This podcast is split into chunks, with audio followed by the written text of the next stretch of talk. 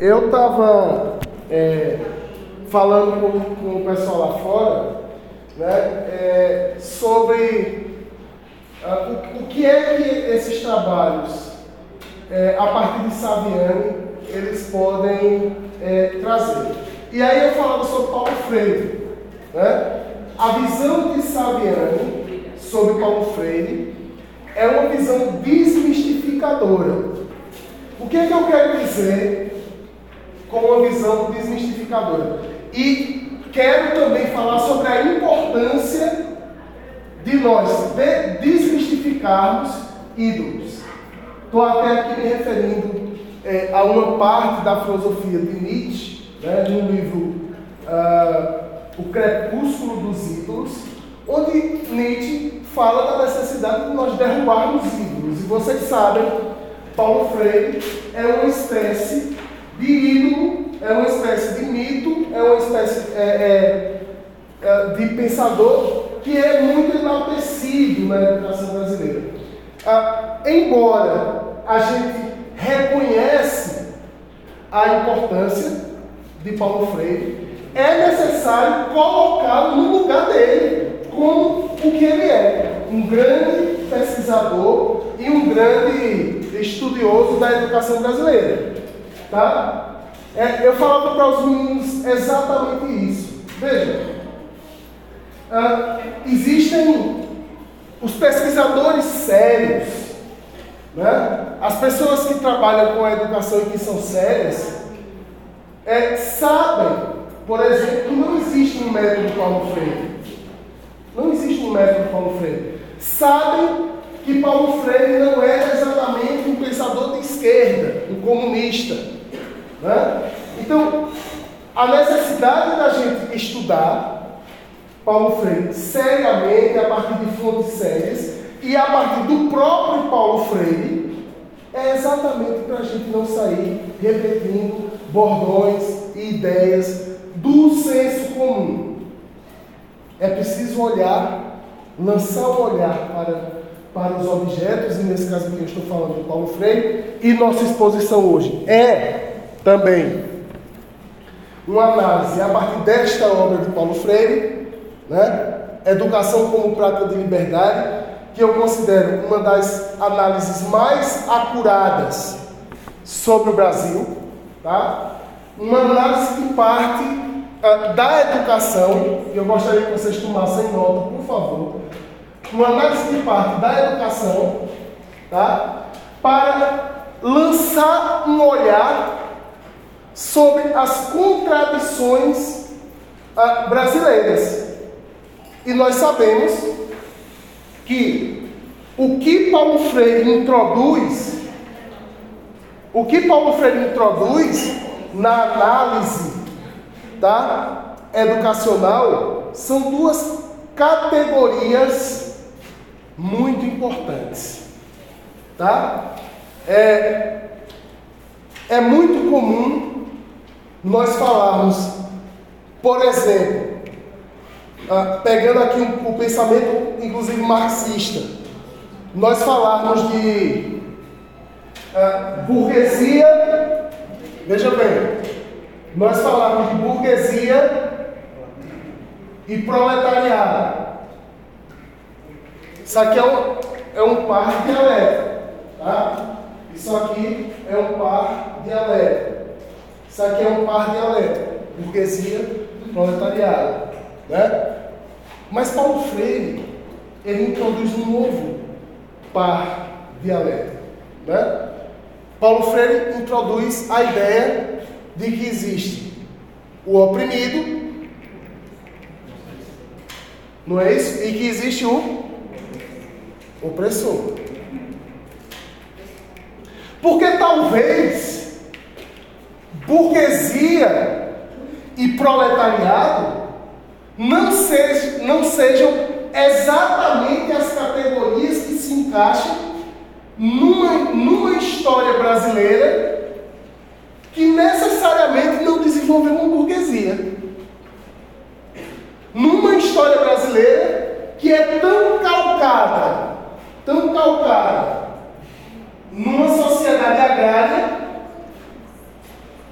né, as bases da nossa sociedade são tão agrárias que talvez não exista uh, nesse, nesse contexto a ideia de uma burguesia. Ainda que haja indústria, ainda que. Compreende, gente?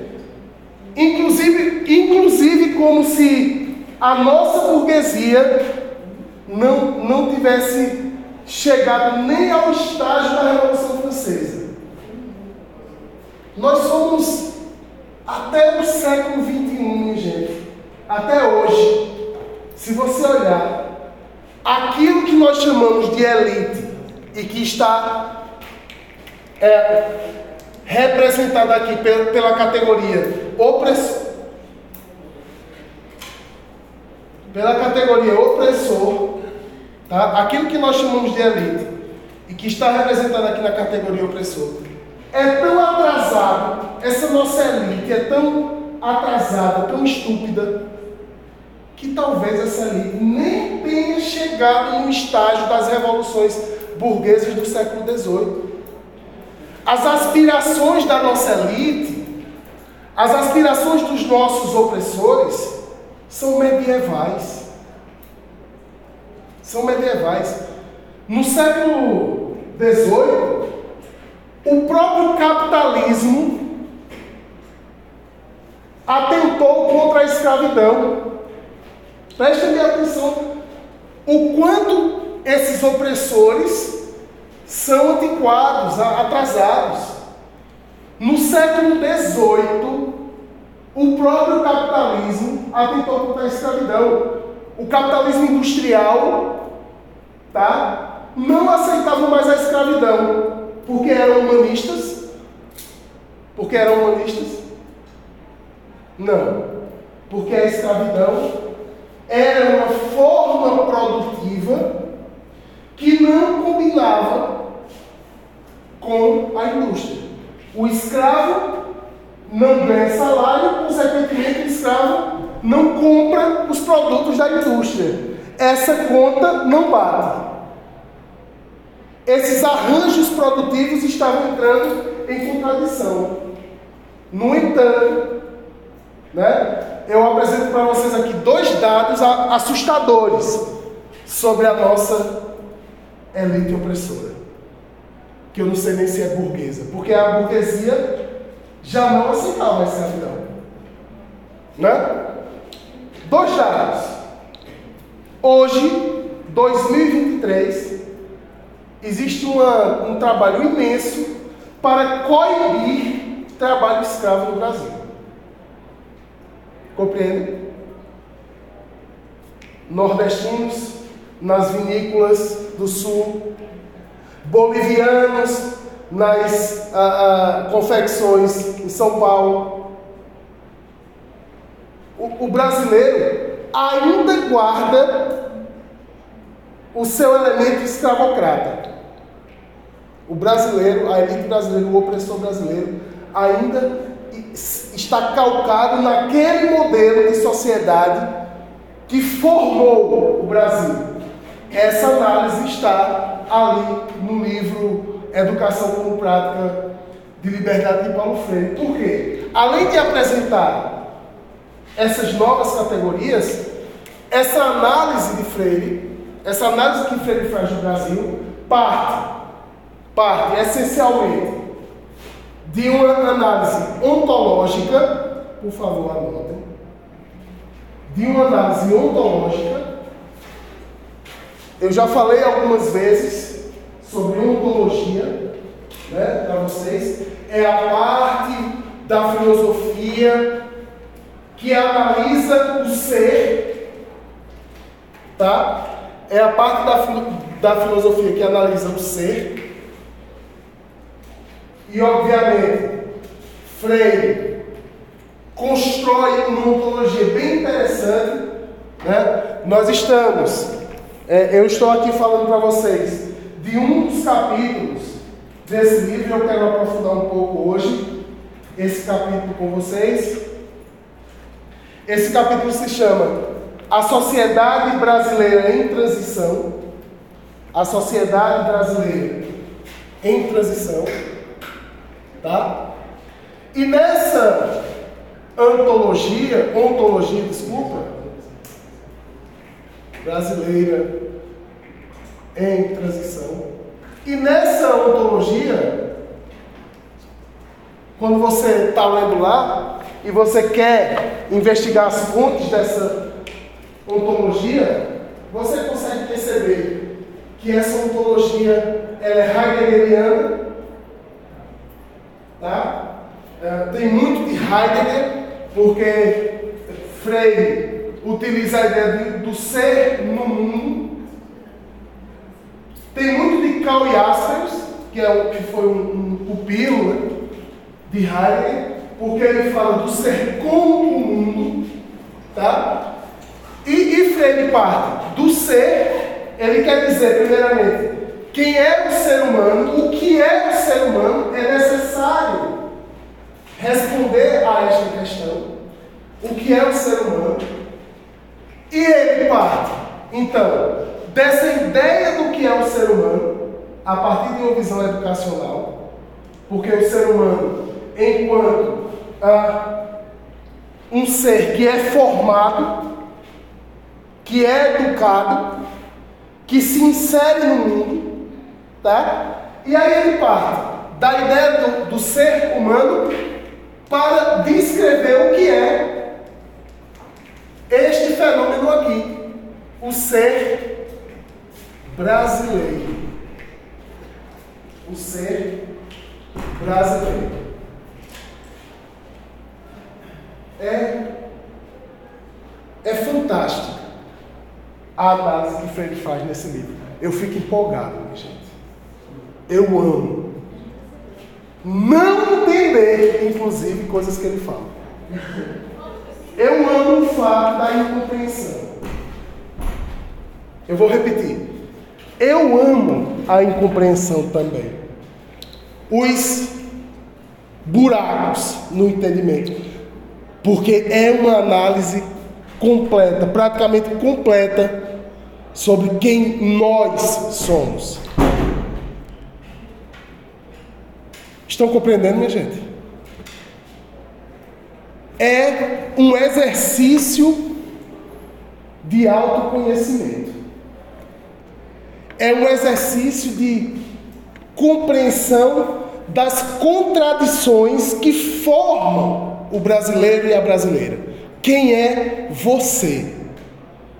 Essa análise de Freire, essa análise que Paulo Freire faz, na educação como prática de liberdade equivale a você deitar no divã sociológico,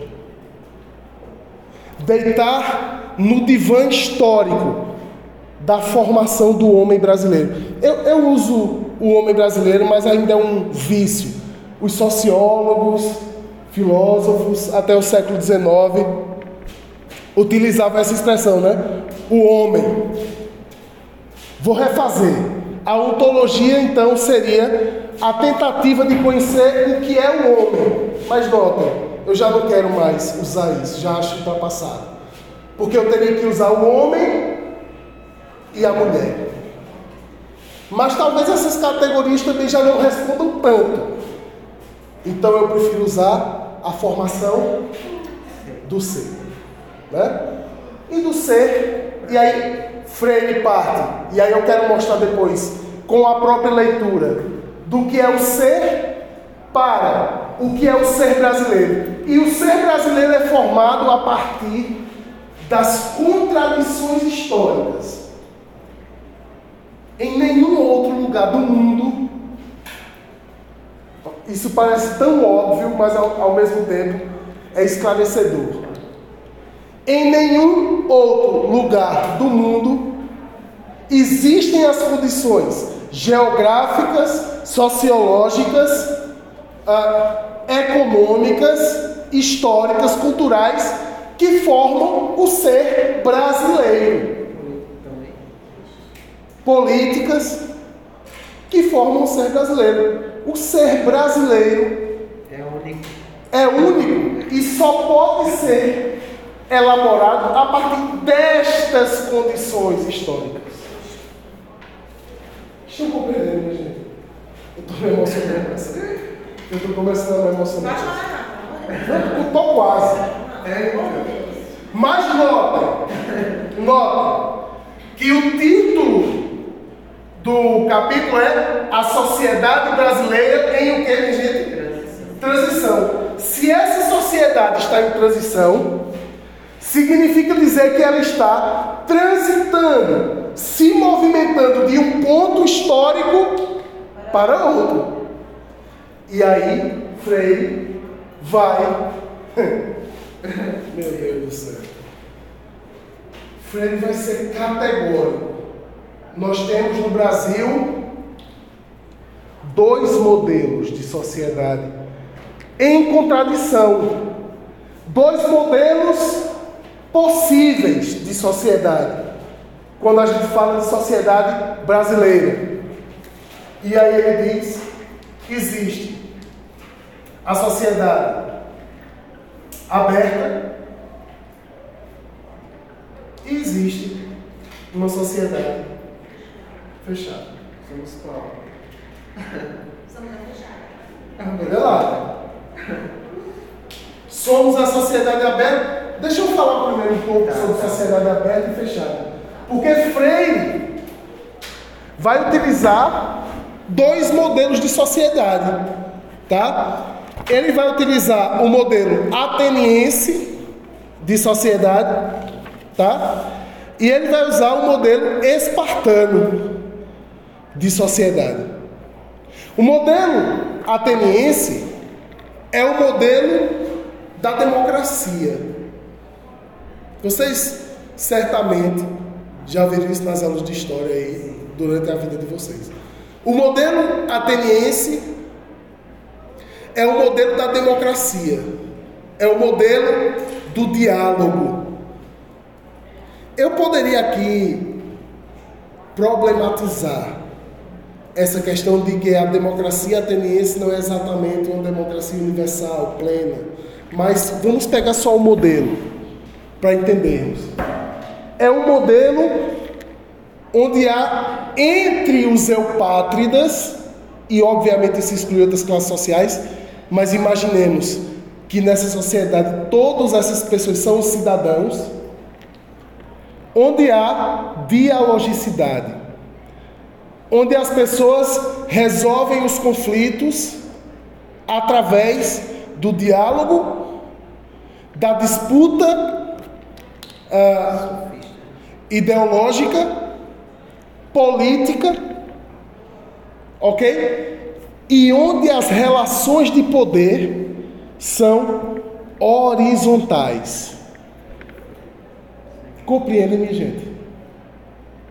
Que nesse modelo de sociedade aberta não existe o você acha que está falando com quem? Já notaram que essa frase é muito forte no Brasil? Você pensa que está falando com quem? Temos ou não temos essa contradição? E essa frase, abre aspas, você pensa que está falando com quem? Fecha aspas. Ela é própria da sociedade fechada, onde não há democracia, onde não há diálogo, onde não há resolução de problemas através da política. Nas sociedades fechadas, e aí, obviamente, né, o modelo de sociedade aberta seria o modelo ateniense e o modelo de sociedade fechada espartana, né? Olha que que coisa mais interessante. Só que Freire está dizendo a sociedade brasileira em, em transição. Compreendem? Só que é, é uma contradição da nossa sociedade. Toda vez a sociedade brasileira ela se assemelha mais à sociedade ateniense ou à sociedade espartana? Pela própria natureza da nossa formação histórica, cultural, calcada no plantation, na grande propriedade de terra, no trabalho escravo, na produção para o mercado externo. A própria natureza da sociedade brasileira diz que essa sociedade é uma sociedade fechada. Mas Freire, olha, o modelo de, de poder, então, da sociedade espartana seria vertical, né? Vertical. Não há diálogo. As coisas vêm de cima para baixo. Compreende? É nesse modelo que tem o você pensa que está falando com quem? E se você visitar aí o YouTube, rapidamente você encontra desembargadores dizendo isso, procuradores humilhando pessoas. Ontem, antes de ontem, uma mulher humilhou uma cozinheira no museu no Rio de Janeiro. Está aí. É o você pensa que está falando com quem? Reafirmando o caráter fechado da sociedade. Mas em alguns momentos, essa sociedade que é fechada, ela começou um processo de transição. Ela estava transitando entre a sociedade fechada e a sociedade aberta. A sociedade aberta como uma sociedade plural, onde todos têm direito à participação na construção social, onde todos os gêneros, todos os tipos de pessoas, todas as classes, todas estão compondo um todo social no diálogo para o desenvolvimento.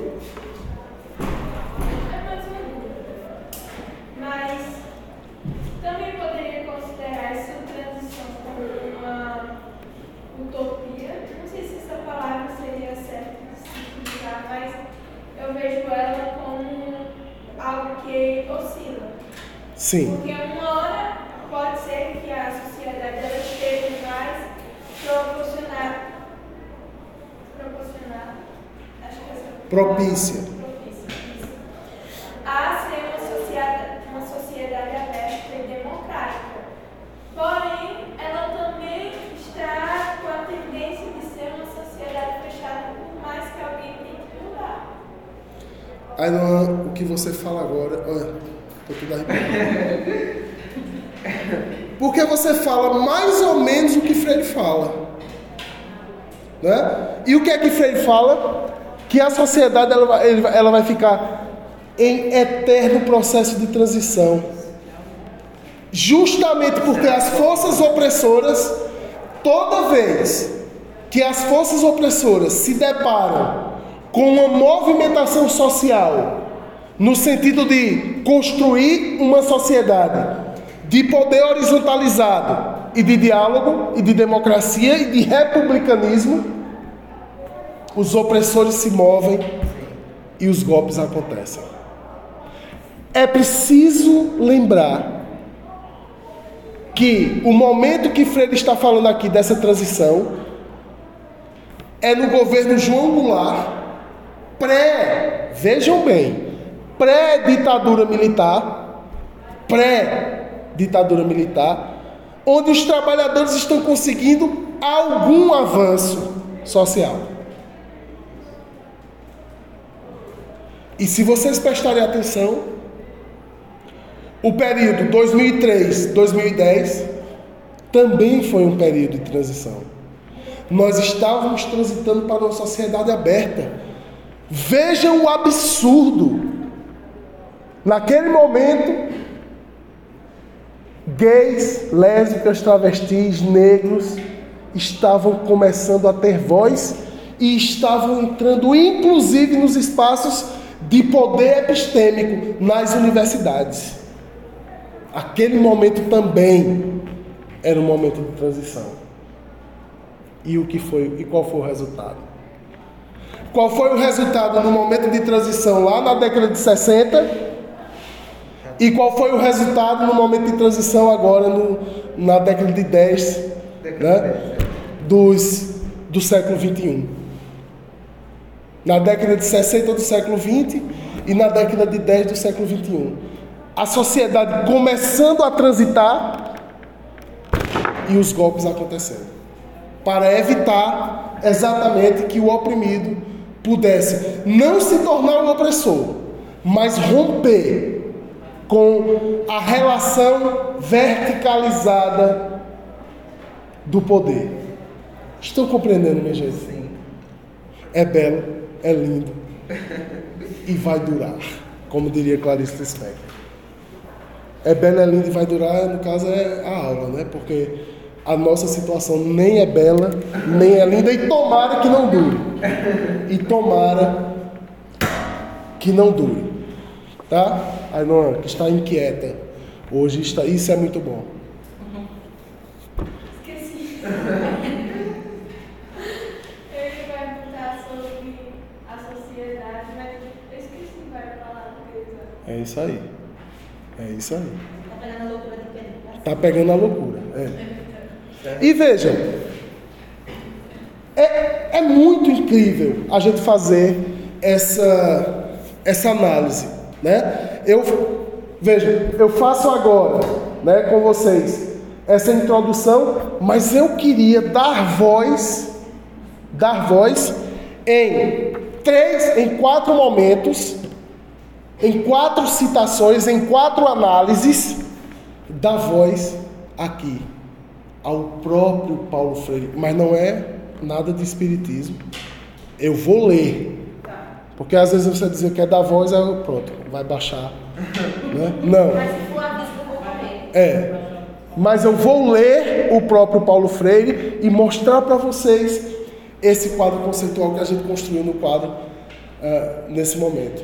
Porque a partir das palavras do próprio Freire, vocês terão uma visão real e clara do que é o ser, do que é o ser brasileiro e do que é o ser brasileiro numa sociedade em transição. E sabe por que é interessante essa relação? Porque não dá, já que a história é dialética, não dá para a gente dizer o Brasil é uma sociedade fechada. E também não dá para a gente dizer o Brasil é uma sociedade aberta.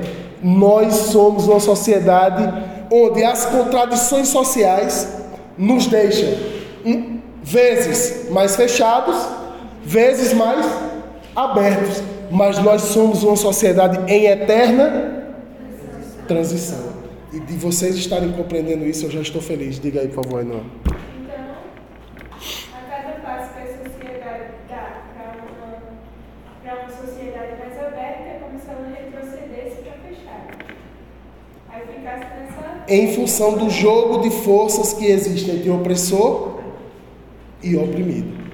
E toda vez que o oprimido né, tenta se libertar dessas amarras, alguns vão pregar que essas amarras elas só podem se, ser destruídas, né? Nós só podemos destruir as amarras através de uma revolução, tá?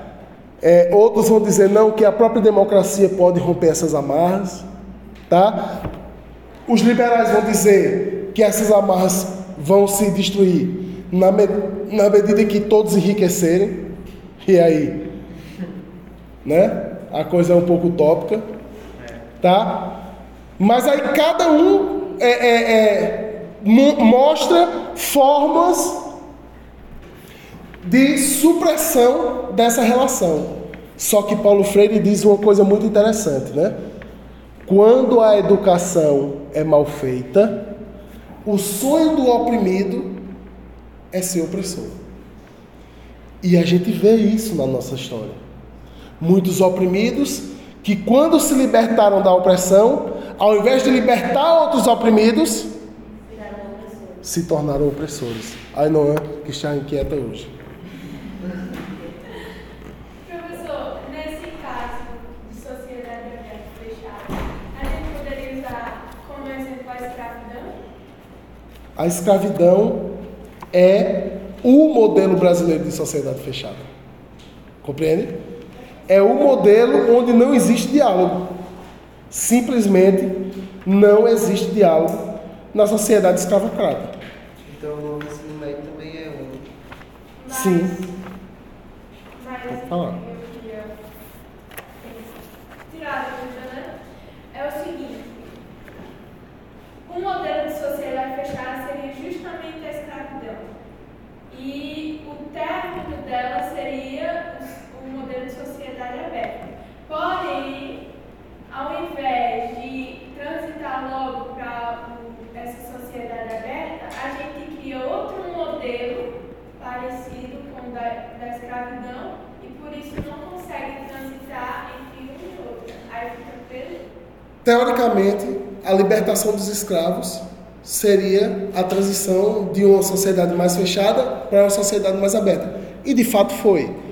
Mas quando os escravos são libertos, vamos analisar a história do Brasil. Ela nos dá essa resposta.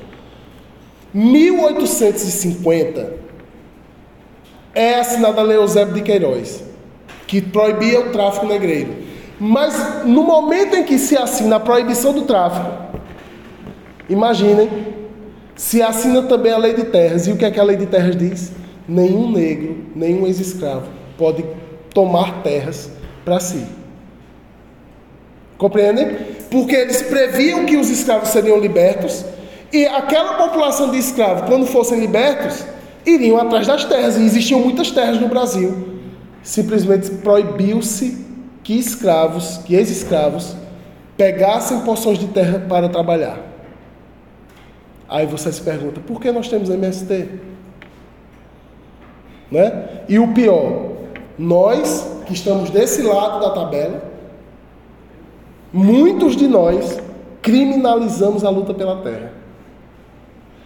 Meio que dando um tiro no pé. Melhor, no estômago. Porque quem produz alimento é a agricultura familiar. Compreende? Então a gente transita, abre um pouco mais, mas quando a gente chega nessa posição de abertura, essa posição de abertura ainda é fechada. Porque criam-se novos mecanismos de domínio, novos mecanismos de opressão. Mas é uma coisa que a gente tem que entender, e quando eu li esse capítulo, eu, sabe, é, é, é porque em inglês a gente chama é, I realized, né? Eu, é, eu não sei traduzir, mas é como eu compreendi, eu entendi, eu realizei isso na minha mente, né? Que foi exatamente isso. O mesmo modelo opressor, agrário, está aí em voga, Só tem outro nome. Né? Muda, mudaram-se as nomenclaturas, mas a estrutura de opressão é a mesma da sociedade escravocrata. E aí eu convido-vos a ouvir Freire em quatro momentos. Quatro momentos. E aí eu vou ler o primeiro momento de Freire, tá? Abre aspas. Toda relação de dominação, de exploração, de opressão já é em si violenta. Não importa que se faça através de meios drásticos ou não. Compreendeu? Não importa que seja meios drásticos, por exemplo, a escravidão ou não. Mas toda relação de dominação, exploração e opressão é relação violenta. Nós vivemos numa sociedade violenta. Você que tem a pele escura, você entra no Carrefour, você será assassinado. Notem que isso é a escravidão. Vi- Vini Júnior, jogador lá na Europa. É a sociedade se repetindo, é essa violência da opressão racial, por exemplo. E a opressão racial é uma das opressões. Tá? Voltemos a Freire. É, a um tempo, desamor e obstáculo ao amor. Óbice ao amor, na medida em que o dominador e dominado, desuman- desumanizando-se, o primeiro por excesso, o segundo por falta de poder, se fazem coisas. O que Freire está denunciando aqui é: mesmo que você esteja do lado da opressão, que você seja o rico, que você seja o poderoso, por excesso de poder, você se coisifica. Marx utiliza a expressão reifica. Você se coisifica, você não é mais humano, você se desumaniza. Um se desumaniza por excesso de poder, o outro se desumaniza por falta dele. Compreende que análise interessante? Os dois excessos desumanizam. Né? Voltemos a Freire. E coisas não se amam. Coisas não se amam. De modo geral, porém, quando o oprimido legitimamente se levanta contra o opressor, em quem identifica a opressão, é a ele que se chama de violento, de bárbaro, de desumano, de frio. Toda vez que o oprimido se levanta contra o opressor, a sociedade classifica o oprimido como violento, bárbaro e frio. É, é assim que nós chamamos quem luta por terra nesse país. É assim que nós chamamos o movimento dos sem-teto. É assim que nós chamamos o padre Júlio Lancelotti, que dá alimento a, a quem mora na rua. É assim que nós chamamos aos drogados que estão na Cracolândia. E notem, nós não somos os opressores, mas nós jogamos o jogo dos opressores. Continuando com Freire. Ah, é que entre os incontáveis direitos que se admite a si a consciência dominadora, tem mais estes: o de definir a violência. Quem é que define a violência? O opressor. Ele é quem diz isso é violento, isso não é violento. Toda força que for usada contra mim é violenta. Toda força que for usada contra o oprimido não é violenta. Por isso que invadir é, é a polícia quando reprime uma, uma manifestação de professores e atira com bala de borracha e abre a cabeça de professores na rua, a, a elite vai dizer não é violência, porque os professores estão errados. Olha a legitimação da violência.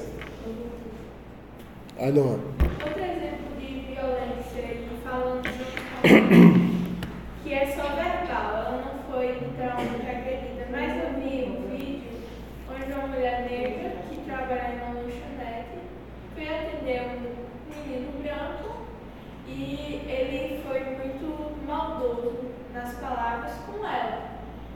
E ela, por se defender e falando, só falando mesmo, não foi nada demais, mas foi uma forma de defesa, fez com que o menino chamasse os pais para que ela pedisse desculpa a ele, sendo que ele estava errado. Sim. Porque ele entrou no ambiente de trabalho dela, destratou ela e queria que ela pedisse desculpa. Por quê? Esse menino tem pais que se colocam na, na posição opressora. E quem é que define a violência? Segundo Freire. São os opressores. Né? Aí veja. Os opressores têm o direito de definir a, a violência, de caracterizá-la e de localizá-la. E se este direito lhe assiste com exclusividade, não será nela mesma que irá encontrar a violência. Não será a si própria que chamará de violência, de violenta. A elite não se chama de violenta, ela acha que não é violenta.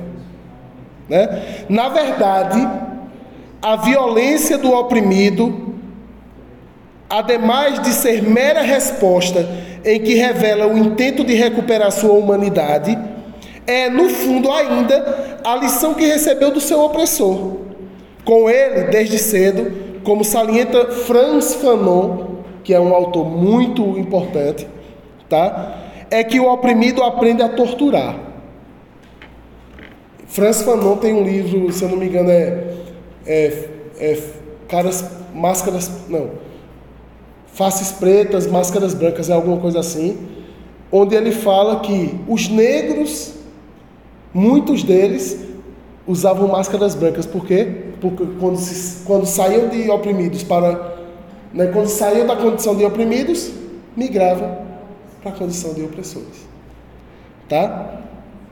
O opressor aprende a torturar, torturando o oprimido. O oprimido sendo torturado pelo opressor. Tá? Então, esse é o primeiro momento onde Paulo Freire caracteriza essa relação de dominação que existe nessa sociedade é, que está em transição. E aí nós vamos para o segundo momento, tá? que eu separei aqui, e eu queria muito trazer, queria muito que vocês tivessem esse contato com o próprio Freire, né? Falando.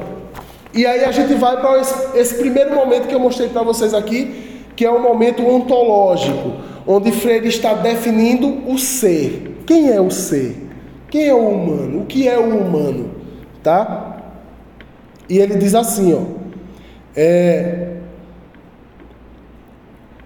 é, na verdade, já é quase um lugar comum afirmar-se que a posição normal do homem no mundo, visto como não, não, não, não está apenas nele, mas com, não está apenas nele, mas com ele. Olha o que é que Freire está dizendo. O ser humano, ele não está no mundo apenas, ele está com o mundo. Há uma diferença muito grande entre estar no mundo, o Dasein heideggeriano, que é o ser aí, o ser no mundo, e o estar com o mundo. Porque quando nós estamos com o mundo, nós temos em nós uma grande responsabilidade para com o mundo. Compreenda, minha gente? Visto como não, não, não, essa está meio errada aqui, essa, não está apenas nele, mas com ele. Não se esgota em mera passividade. Nós não podemos ser politicamente passivos. Nós estamos no mundo e com o mundo, e isso nos obriga a uma posição de ação perante as desigualdades, perante as injustiças. Compreendem? Uh, não se reduzindo tão somente a uma das dimensões de que participa, a natural e a cultural. Da primeira, pelo seu aspecto biológico, da segunda pelo seu, pelo seu Criador. O homem pode ser eminentemente interferidor. Olha, olha por que Freire é tão odiado pelos opressores. Porque Freire está dizendo o quê? Você não pode ficar passiva diante da opressão que lhe acomete. Que nós temos que interferir no mundo para mudar o mundo. Tá? Que nós somos eminentemente interferidores, interferidoras. Nós temos que transformar a nossa realidade. Voltemos a Freire. Sua ingerência, se não quando distorcida e acidentalmente não lhe permite ser um simples espectador, a quem não fosse lícito interferir sobre a realidade para modificá-la. Herdando a experiência adquirida, criando e recriando, integrando-se às condições do seu contexto, respondendo aos seus desafios, objetivando-se a si próprio, discernindo, transcendendo, lança-se o homem num domínio que lhe é exclusivo, o da história e o da cultura. É uma capacidade, é um dom ontológico, ou seja, faz parte do nosso ser discernir, transcender, transformar, melhorar, alterar a nossa realidade. Não podemos viver na passividade do ser. Na passividade do ser. Estão compreendendo, minha gente? Tranquilo? Então vejam. Tem uma nota de rodapé aqui, que é a terceira e penúltima citação, né? que é muito interessante, porque Freire diz assim: insistimos em todo o corpo do nosso estudo na integração e não na acomodação como atividade da órbita puramente humana. Freire está dizendo o seguinte: nós fomos feitos para nos integrar à sociedade e não nos acomodar à sociedade. Notem que esses dois verbos têm né, uma diferença absurda. Quem é você? Você é um integrado ou você é um acomodado? Você nasceu, cresceu, viu o seu contexto e entendeu que assim está bom, que esse realmente é o meu papel, que você se acomodou nessa posição, ou você é uma pessoa que se integra na sua história? Compreendem a ideia de se integrar como fazer parte de, como estar no e com o mundo e na historicidade do mundo. Não é apenas uma acomodação é, é puramente, né? não é uma passividade, é uma integração. E se eu estou integrado a algo, se eu estou integrado a um projeto, e no nosso caso que estamos nós falando aqui, o projeto é a própria vida. Se eu nasci e eu me formei e compreendi que eu estou integrado no meu projeto de vida, e esse projeto quase sempre é coletivo, então eu entendo que eu estou aqui para transformar o mundo e não me acomodar a ele. Toda vez que você acha que o seu opressor está correto e que essa é a sua posição de fato, você você se acomodou. Você faz parte da acomodação. Toda vez que você naturaliza que um homem é superior a uma mulher, eu não estou falando do século XVIII, não, nem da Idade Média. Ontem, no Roda Viva, Deltan Dallagnol, um dos heróis dos opressores, falou que o homem é superior e que a mulher deve ser submissa. Ele é um procurador da República, ou seja, é ele quem define leis, quem executa leis. E ele acha natural a submissão feminina. Só que isso, beleza, né? Vou achar natural. Mas a submissão feminina justifica que homens matem mulheres. A submissão feminina justifica a violência, a misoginia. Quem vai sofrer essa violência são vocês em casa. Na rua. Ah, do namorado, do marido, do pai, dos tios. E um cara que passa na rua e a gente pode ter liberdade também. Porque isso está, compreende? É assim que a sociedade foi construída.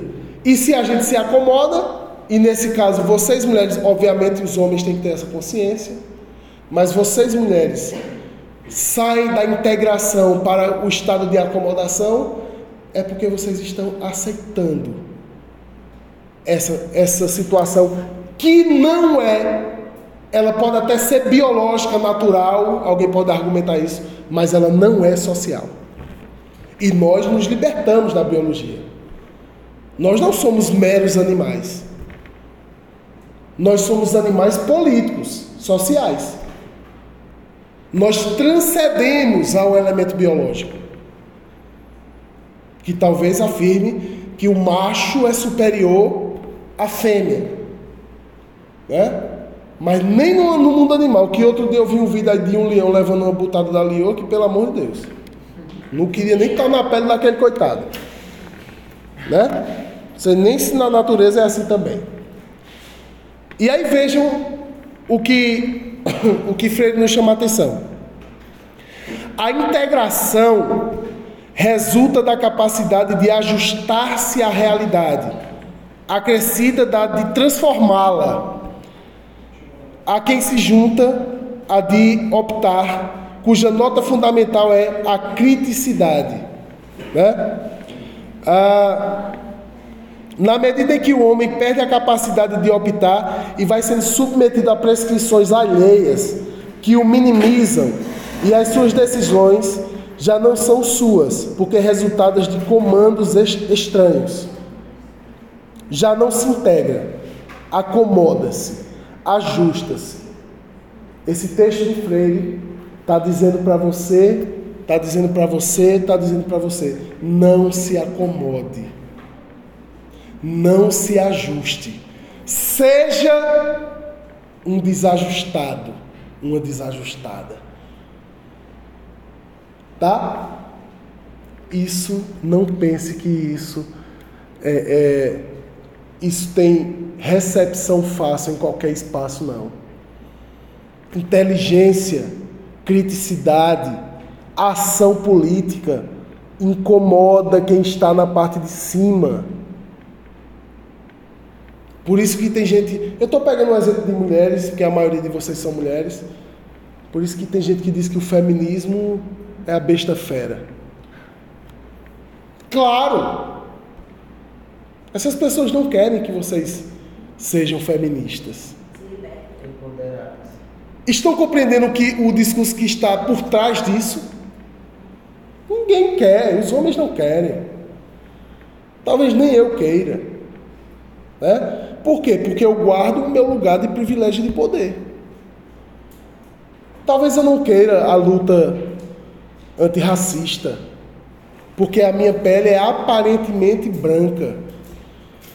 Talvez eu não queira a insurreição do movimento LGBTQIA, porque eu sou hétero. E na minha posição de poder, eu estou muito bem, obrigado. Eu estou acomodado.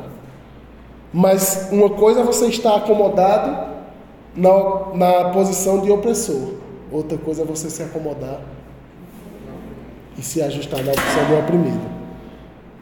Compreendem? É, é um chamado, né? É um chamado. Até o Biro está se desfazendo aqui. Olha.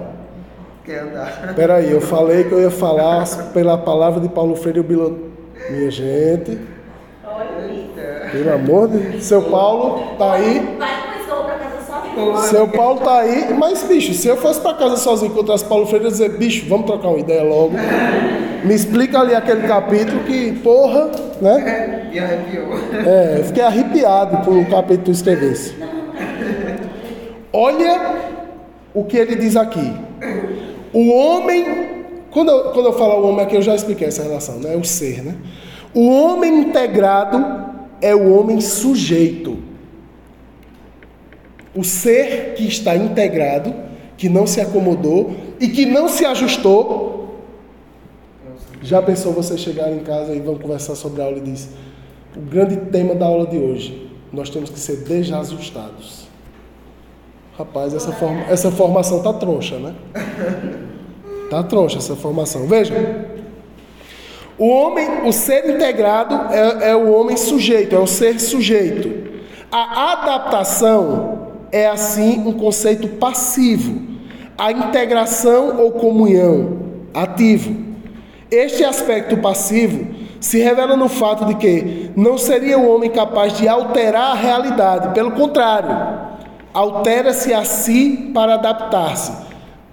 Olha que loucura! Ao invés de eu alterar a realidade, para que essa realidade seja mais justa, para que essa realidade é, é, abarque um número maior de pessoas, eu me altero para me adaptar à sociedade. Olha que nível de acomodação, olha que nível de ajustamento. Repito, sejamos desajustados. Não dá para aceitar. Não dá para aceitar o que colocam para gente. A gente já nasce, né? A gente já nasce no mundo, o mundo já está constituído. Você já vê certas coisas acontecendo no mundo, só que você tem que subverter. O mundo não precisa ser do jeito que você viu quando você nasceu. Ele estava errado. E quem achar que o mundo agora está certo, está equivocado. Porque a gente olha os noticiários e nem precisa olhar o noticiário. Ande na rua, ande no mundo, esteja no mundo, que você vai ver que o mundo não está certo. O opressor. Se fôssemos nós. O oprimido, quando diz que o mundo está certo, ele está corroborando com a visão do opressor. Porque quem é que. Essa pergunta é fundamental que tu coloca. Quem é que define que o mundo está certo ou errado? É quem se aproveita dele. Quem tem o poder para dizer o mundo é assim. Então não estou sendo alguém errado para outra pessoa, não? Me dizer se está certo ou errado. Se você diz o mundo como está agora está certo, você está corroborando com a ideia, a opinião do opressor. Mas tem uma diferença: você é oprimido. É a mesma coisa de eu dizer, eu concordo com. Eu sou um formando em física, como vocês são. Não, mas eu acho que a reforma do ensino médio é legal. Certo, mas a reforma do ensino médio define. A reforma do ensino médio define que no terceiro ano só vai haver uma aula de física. Ou seja, você não vai ter emprego. É a barata votando no inseticida. É a barata. Tá entendendo? É o cara dizendo: essa reforma que vai tirar o meu emprego é legal. Gostei, né? Gostei. Eu gostei dela. Ela, que massa, ela vai me deixar desempregado. A opinião de Cacá é assim. Por favor, eu participei de uma banca de mestrado ontem. Eu participei de uma banca de mestrado ontem, onde a dissertação fala de como a reforma do ensino médio vai prejudicar a vida de professores de física. Eu estou esperando esse vídeo para passar para vocês. Vocês precisam ouvir o que foi dito ali. O emprego, a sobrevivência de vocês está em jogo. Mas agora, no momento que está o- a implementação, a discussão do novo ensino médio, o que nós podemos fazer para mudar? Agora a gente tem que se mobilizar. Onde a gente puder. Né? Eu tenho colegas que estão indo na- nos IFs, estão indo nas escolas falar com os estudantes. Eu já cedi minha rede social para a gente fazer live. A gente discuta, a gente debate, troca ideia. Por enquanto é o que a gente pode fazer. Depois a gente pode ser. Vamos para greve, vamos, sei lá. Vamos, não vamos nos ajustar a isso. Vamos ser. A essa lógica do mercado aplicado na educação. Olha por que Paulo Freire é odiado pelos opressores. O cara nem é comunista e é- é taxado de comunista. Por quê? Porque ele diz: sejamos Desajustado. desajustados, nunca opressores, né? Repito, a educação quando é. Trabalhando, né? É. Mas a educação, quando é bem feita, o sonho do oprimido é ser opressor. Né? Estamos. Estamos na nossa terceira. Eu, eu separei só quatro, tá? Porque também se eu separasse cinco, talvez a gente não ia sair bem. Daqui. né? É, e ainda tem aula o resto da semana, vocês não querem. E prova. Eu tenho que ter sanidade para estudar para a prova de quinta-feira. Aí vai que vocês começam a olhar para Ricardo pra, como opressor. Aí não vai dar bom para ele. São duas provas. Pronto. Ricardo e Nedina. Então, ó, imagina Ene- Enedina opressora, né? Aí ele diz assim, ó, é, a adaptação daria margem apenas a uma débil ação defensiva. Para defender-se, o máximo que faz é adaptar-se. Daí que a homens indóceis, com ânimo revolucionário, se chame de subversivos, de inadaptados. Eu- eu- como Paulo Freire escreveu isso aqui nos anos 60 e 70 e ainda não havia, né? Mas eu queria refazer essa frase para adaptar é, a gente, né? Repito, para defender-se, o máximo que faz é adaptar-se. Daí que a homens e mulheres indóceis, com ânimo revolucionário, se chame de subversivos e de inadaptados, de subversivas e de inadaptadas. Por isso você olha uma pagu, já ouviram falar em pagu? Mulheres, por favor, procurem saber quem foi essa mulher. Pagu. Por isso que se olha para uma luz Salomé, já ouviram falar? Procurem saber quem é essa mulher. Tá? Uma Rita Lee na loucura dela, mas ela estava ali esfregando a cara. Eu não me adapto a isso não. Né? Procurem saber quem foi essa mulher. Luzilá Gonçalves Ferreira, escritora. Procure saber quem é essa mulher. São inadaptadas, são subversivas. Franz Fanon, subversivo. Compreende? Paulo Freire, um velhinho subversivo, inadaptado, incapaz de matar uma mosca. Mas o que ele dizia fazia com que os opressores tremessem na base. Não é à toa, não foi à toa que ele foi obrigado a sair do Brasil pelos ditadores. Saia, senão você vai morrer. E ele teve que viver exilado. Já ouviram falar em, em Betinho? Do movimento social pela, contra a fome, né? Um subversivo, um homem bom, subversivo, inadaptado, teve que sair do país. Compreende? Um religioso chamado Dom Helder Câmara, arcebispo de Olinda e Recife, um subversivo, um inadaptado. Existem religiosos, minha gente, subversivos. Vou nem falar de Jesus. Né? Um subversivo, um inadaptado. Por isso foi morto, torturado e assassinado. Compreende? E por isso que existe em mim um fascínio absoluto por esses pensadores. E não só pensadores, né? Por esses homens de ação teórica e política. Esses subversivos. Um Silvio Almeida, ministro do governo atual. Vejam a atuação desse cara, ministro dos direitos humanos. Porque luta pela humanidade das pessoas é um subversivo, um inadaptado. Compreendem?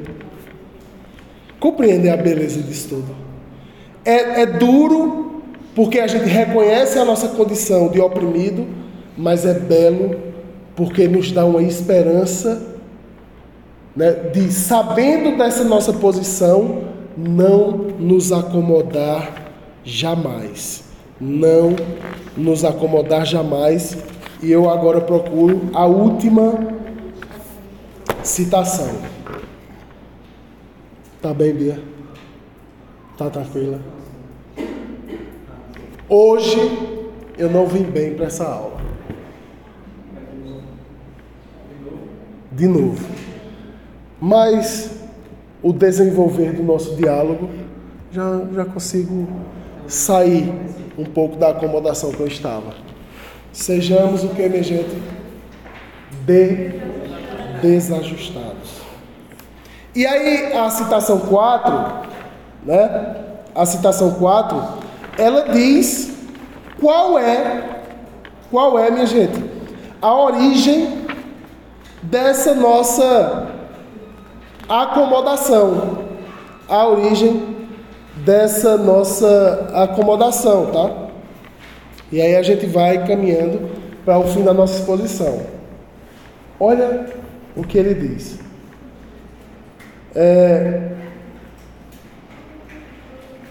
ele falando da sociedade em transição, ele vai dizer o seguinte: os momentos que a gente está avançando, adquirindo mais direitos humanos, avançando nos debates, nessa transição da sociedade fechada para a sociedade aberta, que eu não sei se vocês percebem, nunca serão posições definidas, nós nunca estaremos inteiramente numa sociedade fechada, nem inteiramente numa sociedade aberta, é uma posição de transição, só que essa transição tem recuos. E eu acho, olhando para a nossa realidade, que nós temos mais recuos que avanços. Mais recuos que avanços. E aí no nosso último, na nossa última estada com Paulo Freire, depois eu dispenso ele, tá? E se ele quiser começar a trocar ideia comigo aí, na casa, apareça, eu digo, meu velho, não, vou dizer, você é meu cabeça branca. Você é meu cabeça branca. Vamos trocar uma ideia? Né? Olha o que ele diz. É, os recuos não detêm a transição. Ainda, olha, olha como isso nos enche de esperança, né? Ainda que a gente tenha vivido na história do Brasil momentos de recuo, o recuo é em direção à sociedade fechada, esses recuos não detêm o movimento de transição. A história é dialética. Ela não para. Ainda que ela recue, mas ela continua o seu, a sua marcha tá? em direção ao mundo ideal. Se a gente chega ou não, é a força de tentar mudar que nos movimenta. Não é a certeza de chegar na vitória, mas é a força para tentar melhorar o mundo que deve nos alimentar, que deve nos colocar em movimento. Tá? Os recuos não detêm a transição. Os recuos não são um trânsito para trás. Olha que interessante, né? Quando recua, e aí me permitam falar é, um pouco mais claramente, vivemos agora quatro anos de recuo. Mas isso não significou que a gente parou. Isso não significou que a gente recuou definitivamente para trás. Porque nós aprendemos muito com esses recuos. Nós, que acreditamos numa vida mais justa, aprendemos muito com esses recursos que foram dados. Né? Retardam-no ou, de, ou distorcem-no os novos temas ou a nova visão dos velhos, reprimidos nos recursos, insistem em sua marcha até que, esgotadas as vigências dos velhos temas, alcancem a sua plenitude e a sociedade então se encontrará em seu ritmo normal de mudanças, à espera de novo momento de trânsito, em que o homem se humanize cada vez mais. O que eu acho interessante é que a grande batalha de Freire é pela humanização do ser humano. Olha que luta mais digna de ser lutada. A humanização. E sabe quem precisa de humanização? Quem é que precisa de humanização? Nós mesmos. Não podemos cair na armadilha de dizer porque professores, porque professores, docentes já humanizados. O próprio Freire diz aqui: somos seres inacabados. Somos seres inacabados. Por isso também é que o momento do trânsito pertence muito mais ao amanhã, ao novo tempo que anuncia, do que ao velho. É para é lá que nós temos que olhar. Para o dia em que vocês poderão entrar numa sala de aula e, e, e mostrar aos seus estudantes ciência. Falar para os seus estudantes de ondas eletromagnéticas, de velocidade da luz, porque o debate sobre humanização já foi feito. Então, ao, invés de a gente estar tá preocupado se o nosso aluno está morrendo de fome, nós vamos ter o luxo de humanizá-lo em, em assuntos mais avançados. Ele já satisfez necessidades básicas de alimentação, de saúde, de habitação, de proteção contra a violência.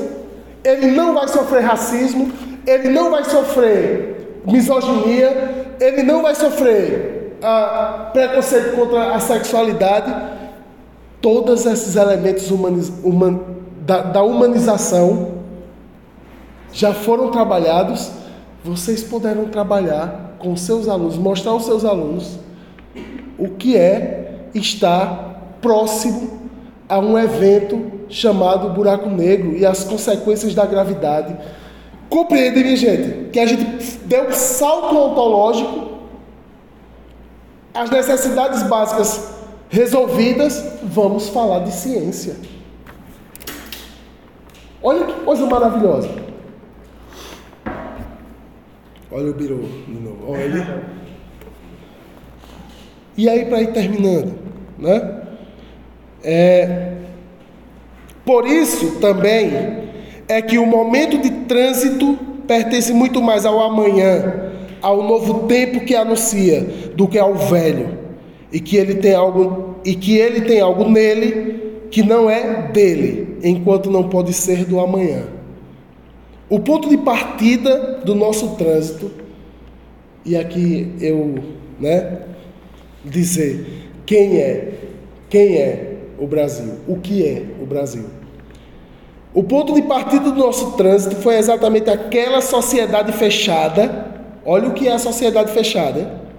A que já nos referimos. Sociedade, acrescente-se, com o centro de decisão de sua economia fora dela. Quem é que decide a economia do Brasil? Foi Portugal? Não é isso? Depois foi a Inglaterra. Depois, Estados Unidos. Olha quem sempre decidiu. Onde está o centro de decisão da economia brasileira? Nós somos uma economia periférica. Uma economia periférica significa dizer que ela não tem autonomia.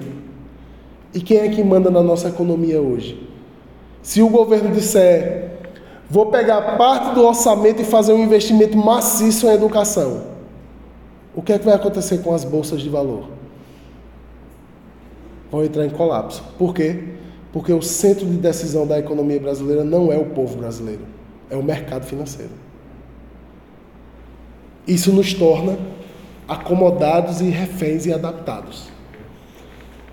Sociedade acrescente-se com o centro de decisão de sua economia fora dela. Economia, por isso mesmo, comandada por um mercado externo. Paulo Freire estava dizendo isso nos anos 60, minha gente. Nos anos 60, o, o infeliz estava dizendo isso. Né? exportadora de matérias-primas. O que é que nós somos hoje? Qual é a grande luta hoje? O agro é tech, o agro é pop, é é tudo. Olha o que é que o cara está dizendo. Uma sociedade exportadora de matérias-primas. O que é que a gente faz?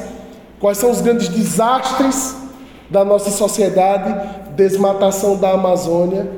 de- né? Vamos desma desmatação não, pelo amor de Deus. Pelo amor de Deus. Paulo Freire que foi isso aqui. Desmatamento. Desmatamento da é a empolgação, né? Desmatamento da Amazônia para plantio de soja, para criação de gado, para quê? Para uma economia agroexportadora. também, também. Né? O cerrado se acabando, Brumadinho, aquela barragem que estourou, Mariana, né? Maria, por que aquilo aconteceu? Né? Exploração de minério para que seja exportado matéria-prima. E eu ainda estou com a desmatação na cabeça. A desmatação que desmatou a gramática. Né? Mas é. Eu vou dormir, eu, não, eu vou passar uns oito dias com essa palavra na cabeça. Né? É, crescendo para fora. O Brasil não cresce para dentro. O Brasil cresce para fora. Né? Concentra renda. Um dos, um dos grandes problemas que a gente tem é que metade da riqueza desse país está na mão de cinco, seis famílias. Cinco, seis famílias. Eu estou falando aí de, sei lá, 100, 150 pessoas detêm metade da riqueza desse país. Sociedade reflexa na sua economia, reflexa na sua cultura, por isso alienada, objeto e não sujeito de si mesma. O Brasil é um país objeto, que, cuja sociedade é um objeto e não é um sujeito. Isso faz com que todos nós sejamos objetos e não sujeitos. E é por isso que a gente precisa se desajustar para deixar de ser objeto e ser sujeito, porque o objeto ele sofre a ação. O sujeito é quem comete a ação. E nós precisamos agir nas nossas vidas e em coletividade para mudar a sociedade. Sem povo, olha, olha o que, o que é, ele está dizendo: o Brasil não tem povo. Porque o povo não é aquele povo, as pessoas andando. O povo é uma sociedade civil organizada, lutando pelos seus direitos. Né? Sem povo, antidialogal, dificultando a mobilidade social vertical ascendente, sem vida urbana ou com precária vida urbana. Olhe para as cidades brasileiras. Precária vida urbana. Você pega uma cidade como Recife, como Maceió, vida urbana organizada na orla da cidade. Da orla, ou de três avenidas próximo à praia, para trás, o caos impera. O caos impera, né? Com alarmantes índices de analfabetismo, ainda hoje persistentes. Ele falou isso nos anos 60. Eu estou falando isso em 2023. E continua. Este livro é extremamente atual. Tenham esse livro em casa. Para quando vocês estiverem subversivos, apocalípticos, desajustados. Aí você lê essa obra aqui. Né? Com alarmantes índices de analfabetismo, analfabetismo ainda hoje persistentes, atrasada, comandada por uma elite superposta a seu mundo, ao invés de com ele integrada. A nossa elite, ela está acima do mundo, não está integrada nele. Eu ouso, eu ouso dizer, numa, num momento de. Uh, como foi que eu falei? Eu esqueci a palavra. Desmatação, Desmatação. da ética, é, da ética da acomodação, né? Eu ouço dizer, a nossa elite é uma das elites mais reacionárias que existe no mundo. No mundo. Ela odeia gente. Porque elas não, eles não se consideram humanos, né? eles estão acima. Né? Eles odeiam tudo o que não, não seja do mundo deles. E nós somos esses odiados. Não pense. Tem gente que olha para vocês com ódio. Acabei, acabamos de sair de quatro anos onde os professores, a elite que estava no poder, nos julgava inimigos da sociedade. Nos julgava doutrinadores. Né? Sim, só que era necessário arrumar um inimigo. E por que nós passamos agora quatro anos sendo né, o discurso aberto de ódio aos professores, de ódio à ciência? Porque é ela, é o pensamento crítico, a criticidade que nos torna desajustados. Então, eu queria muito que hoje, ao sair da aula, vocês levassem essa mensagem Seja de Freire, né? que eu apenas fui o veículo transmissor, que é sejam desajustados. Boa noite e até a semana que vem com as apresentações mais dignas e maravilhosas que uma turma pode produzir.